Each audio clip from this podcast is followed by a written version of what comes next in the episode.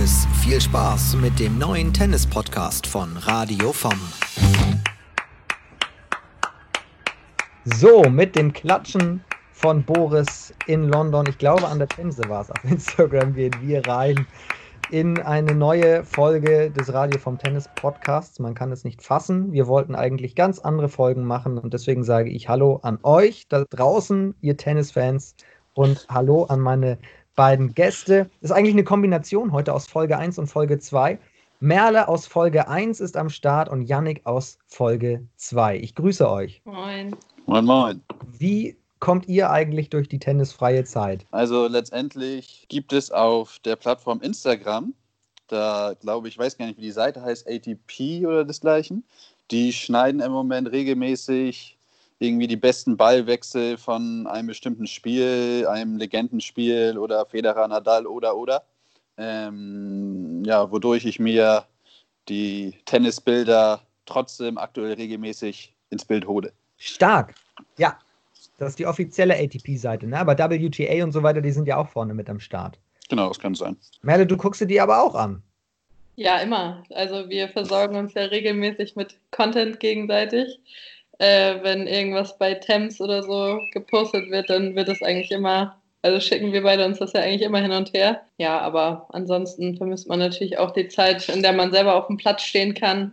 Aber da ist bei mir vielleicht dann doch der Handball noch äh, größer im Vorderpunkt oder im Vordergrund, dass man das doch noch eher vermisst als Tennis. Für alle, die jetzt das erste Mal tatsächlich einschalten, um die Gäste mal ganz kurz vorzustellen. Also Merle ist Handballerin, bislang in der zweiten Liga TSV Notarisleh, bald äh, sogar Bundesliga. Und äh, Yannick Weltrowski kommt eigentlich aus dem Fußball bei Holstein Kiel, Trainer der U14. Ist richtig, oder? Ja, U15.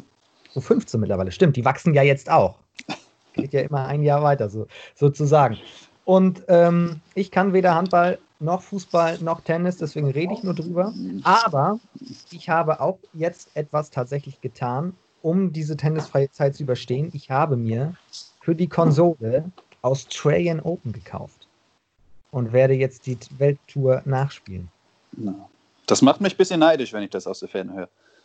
Ja, wir können ja tatsächlich mal online zocken. Vielleicht geht das. Muss ich noch auschecken, ob das auch geht. Du kannst dir einfach auch kaufen. Und irgendwann ist diese Zeit wieder vorbei dann gibt es nicht nur Tennis wieder im Fernsehen oder live vor Ort, Berlin, Hamburg, all das ist ja möglich, aber dann können wir uns tatsächlich auch mal wieder treffen, live in Farbe und gegenseitig zocken. Vielleicht hast du ja an der Konsole auch eher eine Chance als auf dem richtigen Tenniscourt. Ja, ich glaube schon wenn ich da dann trainiere. Da brauche ich ja nicht die gleichen Fähigkeiten. So, Spaß beiseite. Worum es heute geht, was haben wir vor? Man kann ja nicht so viel über Tennis sprechen, außer natürlich die aktuellen Debatten. Die wollen wir aber mal alles außen vor lassen. Wir wollen uns hier auf das Sportliche konzentrieren.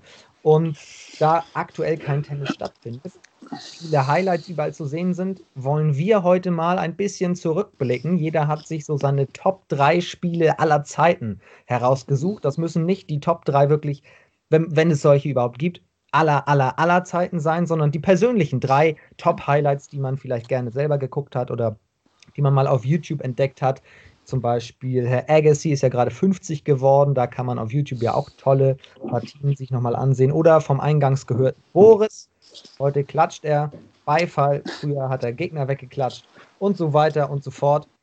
Ähm, da wollen wir mal starten. Vorher habe ich eine kleine Rätselfrage, denn apropos Applaus, eine Person braucht eigentlich Applaus, denn die ist in den Statistiken der Weltrangliste bei den Herren extrem erfolgreich gewesen zuletzt. Es wurde ja noch der Challenger in Indian Wells gespielt, bevor das Turnier dann abgesagt wurde. Und Jack Sock, ein US-Amerikaner, ist da bis ins Finale gekommen. Und jetzt meine äh, Frage an euch: Was glaubt ihr durch den Finaleinzug beim Challenger in Indian Wells? Wie viele Plätze hat er in der Weltrangliste gut gemacht? Ratet mal. Durch nur das eine Turnier? Mhm. Er steht nun auf Position 389. Er, da steht er jetzt? Okay. Ich schätze auf 500. 500 Plätze ist er hochgerückt? ja, mach ich. Ich, ich tippe einfach mal 500. Also ich hätte jetzt irgendwas, wahrscheinlich hätte ich noch weniger gesagt, wenn ich nicht so hoch gegriffen hätte, aber ich sage jetzt mal 200. Ah, ist tatsächlich die Mitte. 384 Plätze ist er durch diese Woche geklettert auf Rang 389 nicht schlecht, oder? Wahnsinn, freut mich. freut mich für den Jungen. Das macht mir so ein bisschen Hoffnung. Also es hätte klappen können. Was glaubt ihr, wie viele Siege hat Novak Djokovic seit den Davis Cup Finals 2019 auf seinem Konto? In Folge? Ja. Diesmal nehme ich gern die zweite Antwortmöglichkeit wahr. Ich sag's Ähm, euch. Ein- wann- 21. Letzte Niederlage ATP Finals gegen Roger Federer in London. Also der Mann ist richtig gut drauf. Kommt tatsächlich aber in meinen Top 3 gar nicht vor. Kommt er in euren Top 3 vor? Bei mir ist er auch sogar zweimalig dabei. Dann würde ich sagen, starten wir doch einfach mal. Merle Ladies First, was ist dein Platz 3 deiner größten Matches aller Zeiten? Da habe ich das Match im Finale Wimbledon letzten Jahres genommen zwischen Federer und Djokovic. Das Spiel ging über fünf Sätze. Am Ende hat leider Djokovic gewonnen. Ich bin ja äh, da doch eher auf der Seite von Federer. Deswegen ist das für mich auch nur so ein halbes Highlight, weil ähm, ja nicht Federer gewonnen hat. Aber das ist doch so ein Match, da weiß man, glaube ich, in zehn Jahren noch, wo man das geguckt hat und wie und wann, oder? Ja, wahrscheinlich. Da muss ich mich direkt einhaken, weil das wäre auch eines meiner Top 3 Spiele gewesen. Äh, mit, kann man sagen, genau der gleichen Begründung wie von Merle, weil letztendlich ich auch eher Federer-Sympathisant war oder nicht war, bin. Ähm, aber dieser unfassbare fünfte Satz ja, dazu geführt hat, dass es als prägendes Spiel bei mir im Kopf geblieben ist. Das, man muss ja auch dabei im fünften Satz noch betonen, dass es hin und her ging. Ich meine zu erinnern, dass Federer bei eigenem Aufschlag Matchbälle hatte. Ich Ja, weiß nicht, ob er im Stand vom 9 zu 8 oder desgleichen, auf jeden Fall recht weit im fünften Satz. Und dann hat der Djokovic das leider noch hinbekommen zu drehen. Ähm, wo habt ihr, habt ihr das komplette Spiel in äh, komplett geguckt? Den, den, also den ganzen Nachmittag? Oder nur die, die Highlights? nee, ich habe nicht alles gesehen. Also auf jeden Fall habe ich den gesamten fünften Satz live gesehen. Ob das davor auch oder nicht, das ist schon ein bisschen zu lang her. Das weiß ich nicht mehr genau. Ich hoffe, dass ich alles mitbekomme. Ich habe mir das Spiel aufgezeichnet und um 18 Uhr gestartet und habe dann vorher auf Instagram und so alle Tennisseiten entfolgt, schon morgens, damit ich gar nicht von irgendwo, ich habe natürlich trotzdem dann irgendwo das Ergebnis auch, ich glaube, über Sportschau oder so, ähm, das bekommen, aber ich hatte versucht, komplett alles an Tennis so ähm, auszublenden, dass ich dann, wenn ich vorm Fernseher sitze, mir die Aufzeichnung an, angucke und hatte schon einen langen Abend befürchtet, aber ich glaube, ich saß nachher ja 23, 30 oder so immer noch davor, als es dann 10, 10, 11, 11 und so weiter. Also habe ich, ähm, das war ein langer Abend, hätte ich so gar nicht vermutet. Wisst ihr noch ungefähr, wen, wen ihr, also ich habe Federer logischerweise wegen Rasen als, als Sieger getippt. Ja, ich glaube ich auch eher. Und weil er halt Sympathisant von mir ist. Das sowieso, aber du hast trotzdem auch in unserer Australian Open Folge im Januar gesagt, dass äh, Djokovic definitiv gewinnen wird, trotz ja, ja, der Sympathien. das stimmt. Aber das, ja, okay, dann wahrscheinlich wegen Rasen hätte ich dann auch, äh, also genau deine Argumentation genutzt. Also weil Djokovic ist auf Hartplatz einfach zu dominant. Ja. Janik, wie siehst du das? Würde ich mich anschließen. Also ich glaube, dass Federer, wenn überhaupt nur auf Rasen eine Chance hat. So und da mag ich auch nicht mehr zu erinnern, wie Halbfinale, Viertelfinale die Spiele von Djokovic, Federer vorher ausgegangen sind, wo man vielleicht irgendwie so ein Gefühl hat, wer gerade eine gute Form hat oder wer nicht. Ähm, aber vor allem auch mit dem Verlauf, dass Federer ja die Matchbälle hatte im fünften Satz bei eigenem Aufschlag, glaube ich auch, war er vielleicht nicht der viel schlechtere Spieler als Djokovic an dem Tage. Auf gar keinen Fall. Federer hat im Halbfinale noch Nadal ähm, rausgeschmissen Ja, und davor Nishikori. und Djokovic, Batista Agut. Beide zweiten Satz verloren. Djokovic zweiten Satz verloren, Federer gegen Nadal zweiten Satz verloren, relativ deutlich. Ähm, aber kam dann natürlich immer wieder zurück, wobei man gegen Nadal dann auch wieder sagt, okay, das wäre in Paris dann wiederum anders ausgegangen. Vermutlich. Janik, was ist dein Platz 3? Das war d- Platz 3. doch, doch, doch, doch. Also ich habe mich ja mit Federer und Djokovic angeschlossen. Das war auch eines meiner drei Spiele. Dementsprechend würde ich das jetzt erstmal auch einfach auf Platz 3 benennen und gleich zu den anderen beiden Spielen kommen. Mein Platz 3 ist äh, auch Wimbledon, Finale 2008. Das war eines meiner ersten Spiele, die ich so richtig komplett live geguckt habe. Kann nicht mehr so ganz erinnern, wie lang das wirklich ging. Es war auf jeden Fall Federer gegen Nadal. Und da hat man ja auch so gedacht, dass das, also diese Rivalität vielleicht gerade so auf dem Höhepunkt ist. Ging auch über fünf Sätze und das, was ich noch erinnere, ist, dass es 80 Minuten oder 90 Minuten Pause gab, also richtig lange wegen Regen. Damals war, glaube ich, der Center Court noch nicht überdacht. Und dass ich überhaupt nicht begriffen habe damals, dass das überhaupt äh, ja gerecht ist, dass es da plötzlich so eine Pause gibt im, im, im professionellen Sport. Das wollte damals so noch gar nicht in meinen Kopf rein. Aber dass ähm, das ganze Spiel kippte durch diese Regenpause. Federer hat äh, die ersten beiden Sätze damals verloren gegen Nadal und Nadal sah schon wieder sichere Sieger aus und dann kam halt eben diese Pause. Im Anschluss drehte Federer das Ding und hat dann, ich glaube, Sätze 3 und 4, ja, muss ja, 3 und 4 gewonnen. Und dann ging es eben in diesen entscheidenden äh, letzten Satz, der auch so lang ging. Ich glaube, 9-7 war dann der letzte Satz. Äh, das war überragend. Also ich habe das Spiel nicht im Kopf, aber nach deiner Erzählung klingt es nach Dramatik pur. Ja. Es war unfassbar. So. Also durch dieses Spiel kann man eigentlich sagen, habe ich Tennis geliebt. Oder lieben gelernt, sagen wir mal so. Ja, ich kann mich nur anschließen. Das klingt auf jeden Fall spannend. Und mittlerweile, und das ist ja auch das Gute, wahrscheinlich, ich war, das ist jetzt ins Blaue reingeraten, aber vielleicht hat man auch dadurch dann gemerkt, dass zumindest der Center Court überdacht werden muss. Vielleicht. Das, äh, aber du sagst ja, dass das damals quasi der Höhepunkt von deren, was, wie hast du es formuliert? Nee, sie waren, man hat gemerkt, dass diese Rivalität, äh, dass die so Richtung Höhepunkt streben könnte. Ja, und wenn man jetzt bedenkt, dass das schon zwölf Jahre her ist und die sich immer noch auf dem ja. Tennisplatz bekriegen, dann ist das schon irgendwie enorm. Aber ich sag mal so, 2012, 13 hätte ich nicht erwartet, dass wir dann in fünf Jahre später nochmal so eine Hochzeit bekommen. Also nee, also hätte ich jetzt auch nicht gedacht, dass man das erwartet, also dass man das erwartet hätte. Aber ja, deswegen finde ich es auch so erstaunlich eigentlich. Jetzt kommt's. Ein Dach hat der Center Court seit 2009. Na, schau an. Ja, das hast du jetzt in äh, Poms Detektei einmal kurz aufgeklärt, oder? Ja. Wurde am 17. Mai 2009 eingeweiht mit einem Mixed.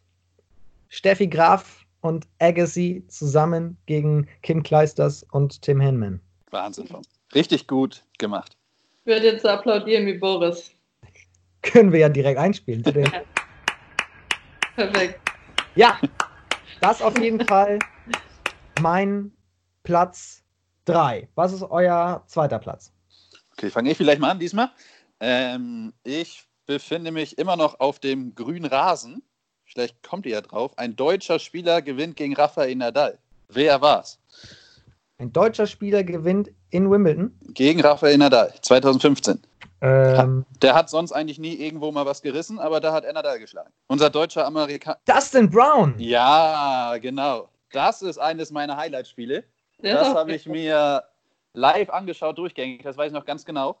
Ähm, ersten Satz hatte Dustin Brown nicht gewonnen, zweiten verloren und da dachte man, okay, nun wäre das nichts. Aber der spektakuläre äh, Dustin hat dann gezeigt, dass er es doch drauf hat, den Nadal zu schlagen. Und ja, das ist bei mir auf jeden Fall in Erinnerung geblieben. Den habe ich sogar schon mal live gesehen. In Hamburg. Ja, wahrscheinlich muss er sich da durch die Quali kämpfen, aber in Wimbledon hat er Nadal geschlagen. Äh, nee, Quali musste in Hamburg, glaube ich, nicht spielen.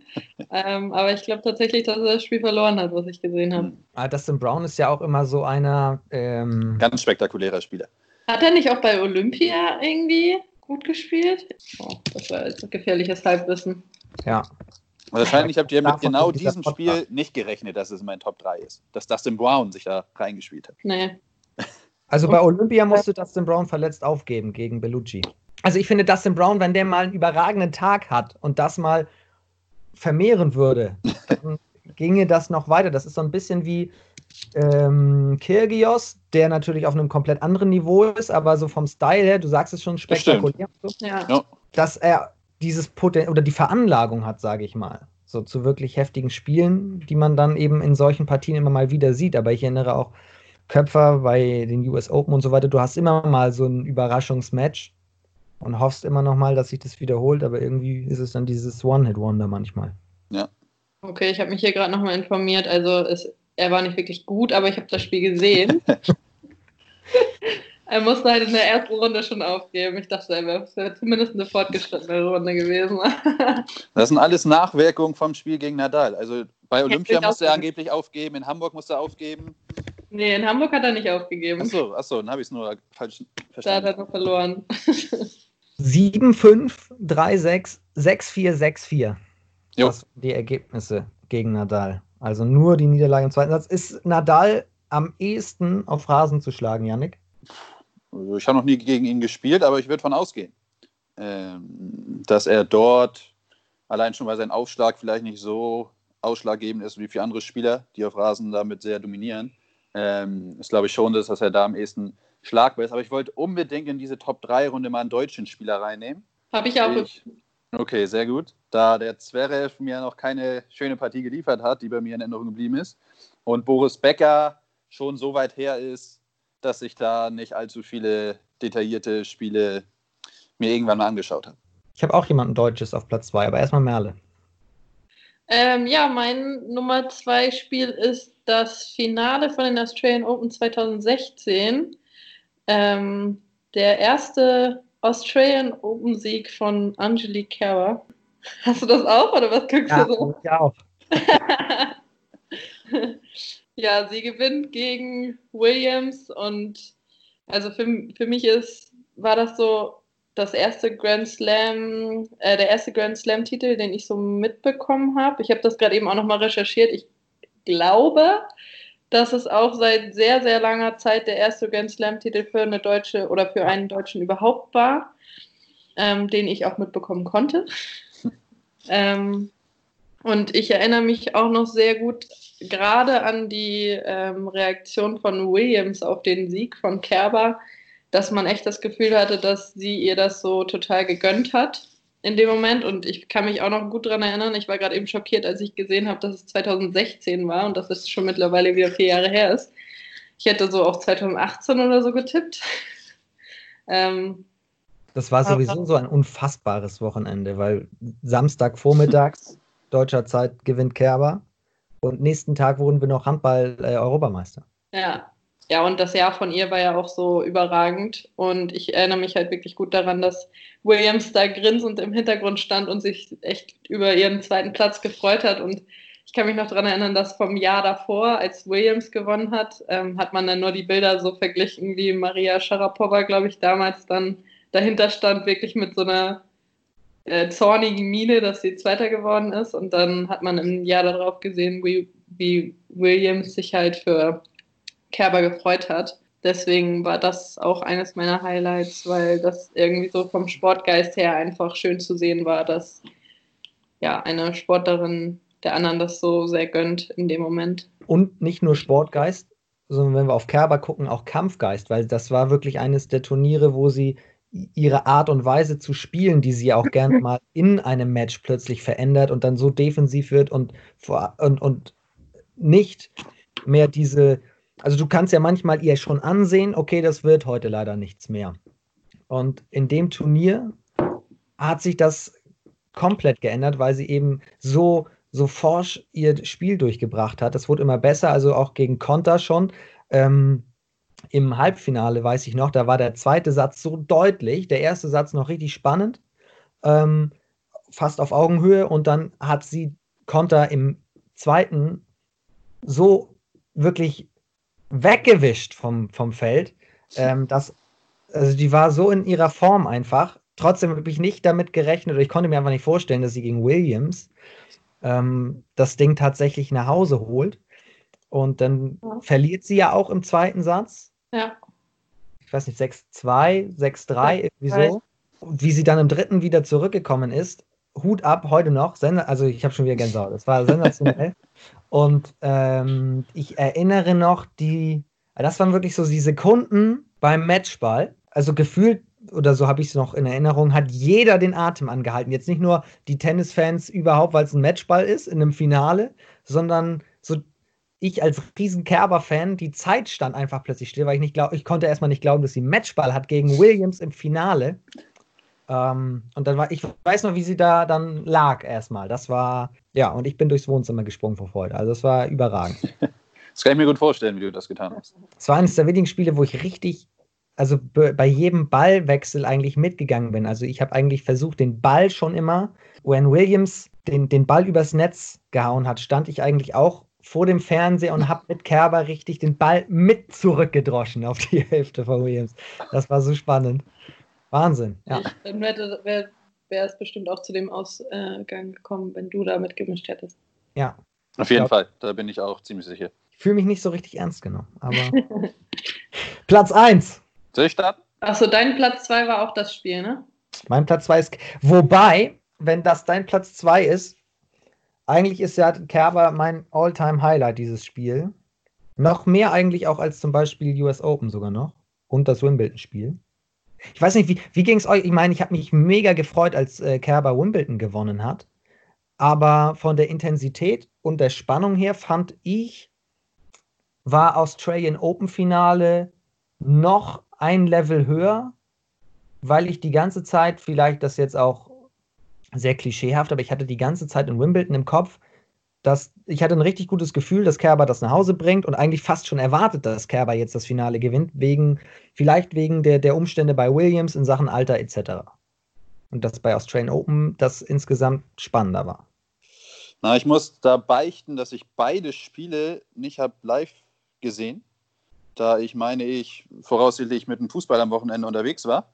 Aber könnte es natürlich daraus schlussfolgern, dass der erste Titel gegen eine Serena Williams was deutlich Besondereres ist in der Wahrnehmung als der zweite Titel, den man dann holt, weil es einfach der erste Titel dann war gegen eine eigentlich gefühlte so dominante in der Frauenwelt spielende Serena Williams, ähm, woraus man, ja, glaube ich, daraus schließen kann, selbst wenn ich die Spiele nicht gesehen habe.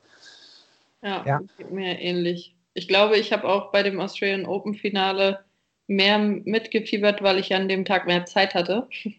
Ich glaube, bei dem äh, Wimbledon Finale hatten wir an dem Tag, ich bin mir nicht zu 100% sicher, aber ich glaube, wir hatten an dem Tag selber ein Tennispunktspiel, sodass ich dann irgendwie vom Tennispunktspiel noch schnell nach Hause gehetzt bin, um noch irgendwie die Aufzeichnung zu gucken, ohne vorher das Ergebnis von irgendjemandem gespoilert zu bekommen. Ähm, und das ist dann ja doch irgendwie nochmal was anderes, als wenn man es wirklich live sieht, finde ich zumindest. Ähm, und deswegen glaube ich, war das andere für mich dann auch einfach mehr Highlight. Wenn das dein Platz 2 ist und mein Alltime favorite dann streiche ich das von meinem Platz 2 und würde stattdessen noch reinhauen Olympia 2016. Del Potro, der ein Oh, überragendes Ja, Olympia das ist auch schön. gegen Nadal. Das nur kurz am Rand. Also das hätte ich mir noch in Klammern tatsächlich aufgeschrieben. Ähm, dann wären es fast Top 4, aber Del Potro hat ein fantastisches Turnier gespielt, musste sich ja nur knapp dann im Finale nochmal schlagen lassen. Also das ist mir noch dunkel. Ich glaube, das war spät abends oder äh, ich er erinnere noch, dass es dunkel war auf jeden Fall in Rio. Und Del Potro gegen Nadal wirklich sehr, sehr spannend über drei Sätze auch ging. Ja, es freut mich, Vom, dass du ja nochmal Del Potro einwirfst. Den hat man immer nicht so auf dem Zettel durch seine ganzen Verletzungen, was unheimlich schade ist, weil eigentlich immer, wenn er einigermaßen Form hatte nach der Verletzung, nahezu in der Lage war, am guten Tag jeden Spieler von ganz oben zu schlagen, wie auch an dem Tage dann dein Rafael Nadal. Ähm, ja, schade um den Und Sportsmann. obwohl es gegen Nadal ging, hatte er logischerweise aufgrund der geografischen Situation fast ein Heimspiel. Ja, das stimmt. Ja. War Schöner auch Augenblick. noch. Das ging natürlich im Finale bei den Frauen damals auch für Monika Puig gegen Kerber so. Da war ich super sauer. Ich hatte gedacht, dass Kerber äh, sich jetzt Gold holt und dann ja, verliert sie dagegen Puig. Puig kann bis heute sagen, sie ist, egal was kommt, sie ist Olympiasiegerin. Euer Platz 1. Ja, jetzt fängst du mal an. Mein Platz 1, wir sind wieder bei den Australian Open. Wir sind wieder bei Federer gegen Nadal. Welches Jahr meine ich? Also bei Äh. dir weiß man ja nie, weil du selbst Finalspiele aus dem Jahr 2008 rausholst. Ja. Ähm, Das ist noch gar nicht so lange her. 2017. gen- ah, das, genau das wollte ich gerade sagen, von. Mann, Ich auch. Mir lag es auf der Zunge. ja. Ich, ich war mir nicht mehr ganz sicher. Ähm, ich habe noch im Kopf einen sensationellen Satz von Federer, der 6-1 mitten im Spiel Nadal geschlagen hat und ich war mir sicher, jetzt ist das Spiel fast vorbei. Ähm, und ich weiß noch, dass ich dann zum Frühstück gegangen bin. Ein absoluter Anfängerfehler, muss man ja sagen. Weil Federer den ersten gewonnen, dann Nadal, dann eben dieser Satz, wo ich gedacht habe, 6-1. Und da habe ich schon gedacht, so von der Tagesform und so weiter hat Federer so einen super Eindruck gemacht. Und dann gewinnt Nadal den vierten. Ja, und zum fünften Satz war ich dann wieder voll da. Äh, der ging dann 6 zu 3 an den Schweizer. Ja, muss ich jetzt auch ehrlich sagen, habe ich jetzt auch nicht so viele Bilder zum Kopf. Ich hau hier trotzdem nochmal. Dieses Spiel war richtig, richtig stark. Vor allem, weil ich mich so gehasst habe dafür, dass ich zwischendurch ausgeschaltet habe. Und es dann so stark zum Ende hin. Also das war wirklich. Es ist, es ist wirklich schwierig, die ganzen Partien irgendwie im Kopf zu haben, in welchem Jahr, an welchem Ort, weil es einfach so unzählige Partien inzwischen zwischen den Top 3, 4 Spielern der Welt gibt. Ja. Das stimmt. Was habt ihr denn so als, als ersten rausgesucht? Also, ich habe mir ein Spiel rausgesucht, in der Hoffnung, dass ihr es auch gesehen habt. ähm, das ist das Spiel der dritten Runde Wimbledon 2019. Ist doch ganz klar. ähm, von Coco Goff. Und Ja. Polona Herzog. Ähm, Ah, ja. Coco Gauff zwei Matchbälle im zweiten Satz abwehrt und dann noch das Spiel dreht und ähm, im Tiebreak den zweiten Satz gewinnt und dann den dritten Satz auch gewinnt. Mit 15 Jahren bei der Grand Slam äh, Premiere ja, ins Achtelfinale einzieht, da leider dann gegen Halep verliert. Aber das war echt ein Spiel, ähm, bei dem ich sagen muss, da hing ich wirklich am Fernseher. Und ich glaube, ich musste irgendwo hin und habe dann nur das Ende am Live-Ticker verfolgt. Und das war wirklich grausam, ähm, weil dieses Spiel einfach so unfassbar spannend war. Und man so mit diesem jungen Mädchen, was man ja, also für mich ist man mit 15 noch ein Mädchen irgendwie, hat man so mitgefiebert. Ähm, ja, und das war, glaube ich, so für mich das Highlight. Und ja, in der ersten Runde noch gegen Venus Williams gewonnen, das ihr absolutes Idol ist mit Serena zusammen. Und ja, dann ist mir auch der Satz im Kopf geblieben, dass sie halt meinte, dass sie immer jederzeit wusste, dass sie halt zurückkommen konnte. Was natürlich dann auch in dem Alter schon eine, von einer gewissen Kämpfernatur und so weiter ja, zeigt. Und das ist so ein Spiel, was mir echt aus den letzten Jahren sehr doll im Gedächtnis geblieben ist, weil ich das echt. Das war so auch das erste ganz große Turnier, wo sie international riesige Aufmerksamkeit bekommen hat. Ja, genau. Also es war halt ihre, auf jeden Fall ihre Grand Slam Premiere. Ja, doch, das Spiel ist mir auf jeden Fall auch im Kopf. Also ich habe es nicht live verfolgt, aber ich kann mich noch ganz genau an so ein Best-of-Highlight-Video erinnern, was dann Ja. danach natürlich durch die Decke ging. Und es ist einfach unfassbar, wie man mit 15 Jahren in der Lage ist, irgendwie im, ja, im Weltklasse-Tennisbereich solche Gegner auf so eine Art und Weise zu schlagen. Ja, Wenn die Also- sich so weitermacht, weiterhält. Ich meine, bei der Australian Open fand ich, hat sie auch schon mal den nächsten Step gemacht. Ähm, äh, viel, vor allem diese Unbekümmertheit ist, Ja. ähm, vor so vielen Zuschauern. Mit dem Druck mittlerweile, dass wenn du dann erfolgreich wirst, steigt die Erwartung an dich. Das scheint sie noch gut ausblenden zu können. ja. Also das war echt so das Highlight, irgendwie, was ich noch so in Erinnerung habe. Das ist mal was ganz anderes. Ähm, hatte ich ja vorher noch schon zu dir geschrieben, dass ich nicht glaube, dass einer von euch wahrscheinlich dieses Match aufgeschrieben hat. Nein. ähm, aber das war echt, also wirklich einfach nur spannend. Coco Gauff sollte in Berlin antreten. Dieses Jahr. Berlin wollte unter anderem mit Coco Gauff aufmachen. Hat aber Rittner ähm, gesagt, dass äh, sie sich davon auch nochmal mehr Aufmerksamkeit für das Turnier in Berlin im Sommer erhofft hätte und äh, mehr Ticketverkäufe und so weiter. Also jetzt geht es auch los in Sachen ähm, in, in Sachen Vermarktung und alle wollen Coco und äh, da bin Ja, ich ich, gespannt. ich kann mich erinnern an Anfang des Jahres bei den Australian Open, wo die so ein Show-Event gemacht haben aufgrund der ähm, Feuer in Australien, so ein Show-Event, um Geld einzunehmen. Und da haben eigentlich nur, sage ich mal, aktuelle Legenden wie Federer, Djokovic, Serena Williams mitgespielt und noch drei, vier andere. Und Coco Goff war auch dabei. Ja, Coco Goff war auch dabei. Ja.